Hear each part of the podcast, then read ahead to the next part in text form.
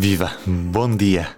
Os grupos privados de saúde tinham até às 23h59 desta quarta-feira para dizer em que áreas aderem ou não à Convenção da ADSE, o Sistema de Proteção e Assistência na Doença que serve os funcionários públicos, descendentes destes funcionários públicos e antigos funcionários já reformados. A polémica está instalada com a revisão das tabelas, que já levaram alguns dos maiores prestadores a recusar os valores oferecidos pela ADSE. Estamos a falar do Grupo Saúde e da CUF, que, por exemplo, ameaçam não realizar partos pela convenção, pela ADSE, obviamente, a partir de janeiro. É quinta-feira, 9 de setembro, e neste P24 ouvimos um certo da entrevista da semana no regresso da Hora da Verdade, Público Rádio Renascença. A entrevista é da Helena Pereira, do Público, e da Inês Lourenço, da Rádio Renascença. Vamos conhecer a convidada. Alexandra Leitão, Ministra da Modernização Administrativa e da Administração Pública, eh, que esta semana tem estado muito envolvida aqui num, num assunto que todos os dias tem tido desenvolvimentos, que é a questão da ADSE e das convenções. A questão das convenções da ADSE tem tido desenvolvimentos uh, quase, quase diários. Uh, num comunicado hoje enviado aos beneficiários, o Conselho Diretivo diz que está a ponderar a possibilidade de denunciar a Convenção em áreas ou valências em que se verifica que a prestação de serviços por um prestador não é integrado ou que o corpo clínico afeta a Convenção uh, uh, não é suficiente. Também uh, está a haver alterações na questão da comparticipação dos partos.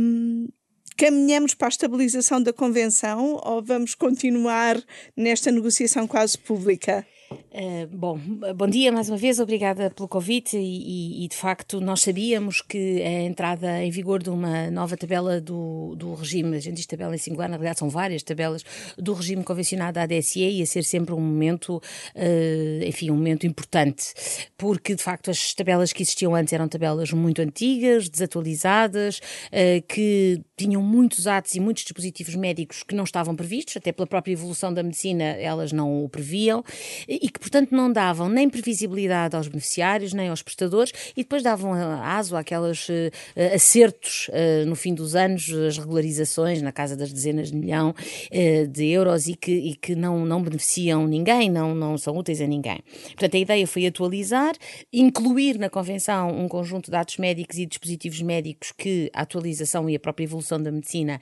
criou e, com isso, criar preços, enfim, previsíveis para todos. Naturalmente que Tivemos muitos atos, eh, sem entrar em tecnicidades, a matéria é muito técnica, mas uh, uh, tivemos atos que os preços aumentaram, as consultas, por exemplo, e, e outros exames, atos em que uh, não aumentaram os preços e estiveram em linha com o SNS ou com os preços referidos no Infarmed, mas de facto é normal que, dizia eu, uma coisa tão grande e com tanto impacto sempre tivesse aqui que conhecer algumas. É normal que haja algumas reações e que haja alguns acertos certos. Estava, estava à espera desta reação tão vigorosa por parte Vamos dos ver. grupos privados de saúde, nomeadamente ao ponto de se lhe poderem chamar ameaças até? Bom, nós, eh, a ADC tem feito um trabalho eh, longo eh, de, de, de trabalho com, com, com, os prestadores. Começou, a primeira versão das tabelas foi entregue aos prestadores em abril, depois houve várias reuniões, depois houve alterações, depois houve uma outra versão enviada em junho, estiveram para estar em vigor a 1 de junho, a 1 de julho, depois achou-se que não deviam entrar em vigor em agosto, os prestadores pediram algum tempo para adaptar os seus softwares, tudo isso foi feito até ver por acordo e depois entrou-se no 1 de setembro. Nós sabíamos que ao longo deste longo período de diálogo havia alguns aspectos que, hum, eh, enfim, em que não havia acordo com alguns prestadores, com outros há. Eh, não, no entanto, hum, não, espera, não esperamos, e ainda esperamos que, que haja aqui uh, evolução, tanto que houvesse esta ideia de desassociar, enfim, que é como quem diz, de tirar da Convenção tantos atos. E aquilo que uh, o comunicado diz é que se numa tabela uh, há, uh, numa tabela de uma determinada área clínica, por exemplo, há atos fora e atos dentro, em termos tais que o beneficiário, quando vai a uma consulta, não sabe bem se está dentro, se está fora, se o ato tal está dentro, se o ato tal está fora, a certa altura é a própria coerência interna das tabelas que é posta em causa. E aí a ADSE tem que analisar se face ao, ao, ao número de atos que está a ser tirado, se justifica ainda manter aquela tabela. Por isso é que eu disse que na realidade são tabelas no plural, de várias áreas, Só e não para dar uma, ideia concreta, estamos a falar, por exemplo, uma consulta de, de gastro. Vai-se à consulta, mas depois são precisos determinados exames e os exames podem sempre, estar fora. É sempre, é houve, é? sempre houve exames uh, que, que, que, estiveram fora, não é? A pessoa vai e há um determinado exame que o médico passa e que está dentro, outros fora. Mas isso sempre foi assim e sempre se. É algo a que os beneficiários estão habituados. Outra coisa é se isso assumir proporções demasiado.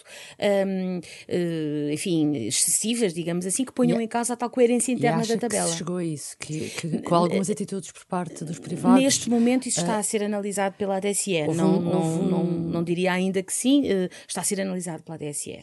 E está. Eh, toda esta polémica surge sobretudo com dois grupos de, de saúde, a Luz Saúde e o grupo CUF está circunscrito a esses dois grupos e tem esperança que mesmo assim ainda seja possível um acordo vasto? Uh, neste momento, tanto quanto sei, uh, porque a negociação, obviamente, e o diálogo foi sempre dirigido apenas pela ADSE, como aliás deve ser.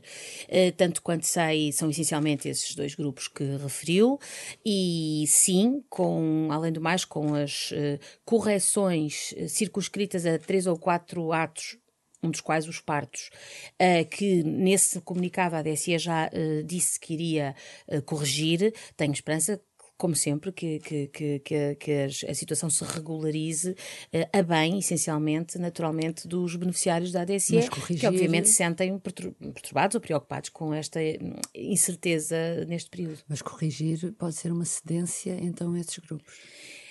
Eu não, eu não veria assim. Eh, as tabelas são, como eu disse, eh, muitas, eh, têm dezenas de milhares de atos, têm dezenas de milhares de, de atos e, e, eu que, enfim, que não, que, que, que, enfim, que não, não sou da área, a, a, a ver, percebi-me que basta a utilização de uma técnica ligeiramente diferente num mesmo exame e o exame já é diferente e, e, e tem um preço diferente e, um código diferente e, portanto, num, numa, numa realidade desta complexidade, eu considero que acertos uh, a posteriori são coisas naturais, não encaria, encararia nem como uma cedência, mas também uh, não tenho problema em dizer que encaro como a naturalidade de alguém que diz sim, aqui justifica-se fazer uma correção. Noutros casos, não.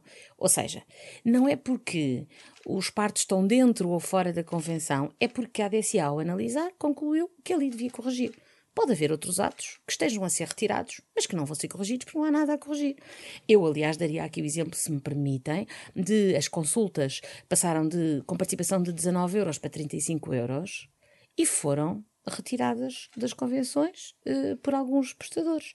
Uh, e, quer dizer, o aumento, o, aumento do preço da comparticipação até teve a ver exatamente com uh, tentar que, que, que, houvesse mais adesão, uh, cada vez mais convenções, porque o nosso objetivo é que haja cada vez mais convenções, até geograficamente espalhadas, para que um beneficiário no interior tenha as mesmas hipóteses que um beneficiário em Lisboa, por exemplo, ou os mesmos, não digo mesmo número de prestadores, mas possibilidades liberdade de escolha, mas dizia eu que há casos em que uh, foi pedida a, retirada de uh, atos que até aumentaram consideravelmente. Não há uma novas... racionalidade. Não, eu, não se vê racionalidade nessa atitude. Enfim, eu quanto a isso não, não, não, não, não faria nenhuma apreciação valorativa. não tem uma explicação para retirar essas não, consultas. Não fazia nenhuma apreciação valorativa quanto a isso. É, é uma apreciação de facto uh, da análise comparativa da dita tabela especial e daquela que foi proposta.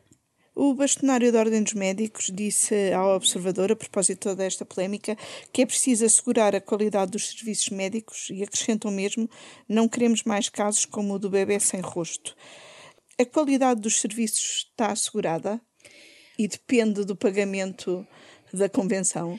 eu queria começar por dizer que não ouvi essas declarações do. Não ouvi eu própria essas declarações do Sr. Bastonário da Ordem dos Médicos, mas queria dizer o seguinte: um, a nossa principal uh, preocupação uh, na ADSE uh, é a qualidade exatamente dos serviços prestados aos beneficiários.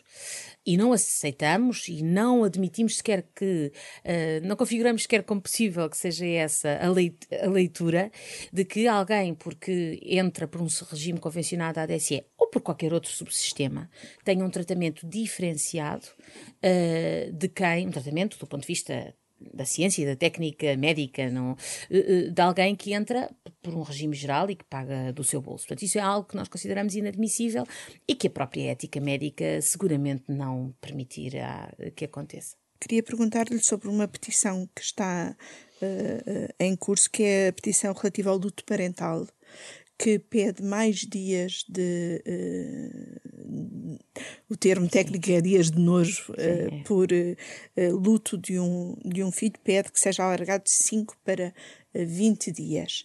Isto, a ser assim, teria também efeitos na administração pública, presumo. Um, é um pedido com o qual tenderá a concordar? Olha, vou-lhe ser muito franca. Está-me a fazer uma pergunta sobre a qual eu ainda não pensei enquanto governante. Mas não consigo deixar de lhe dizer que concordo. Não consigo. Porque nós uh, somos governantes, somos mulheres, somos mães, e não consigo deixar de lhe dizer que não concordo. Porque não concebo uh, a violência de tal situação e, portanto, uh, não consigo deixar. Se calhar estou aqui a cometer uma imprudência política mas não consigo deixar de dizer que não concordo. A entrevista completa está disponível em público.pt e na edição impressa desta quinta-feira. A edição que faz também a pergunta: quantas mortes por Covid-19 estamos dispostos a aceitar para vivermos sem restrições? Por exemplo, nesta última terça-feira morreram em Portugal 251 pessoas, 10 delas por Covid-19. Representa 3,9% dos óbitos deste dia. Já em editorial, Manuel Carvalho elogia a petição em que a Associação de Pais e Amigos de Crianças com Cancro pede o aumento do período de nojo em caso de morte de um filho de 5 para 20 dias. Eu sou o Ruben Martins, estou a dar-lhe 10% de desconto numa assinatura do público. Vá a público.pt e use o código POD10. Tenham um bom dia e até amanhã. O público fica no ouvido.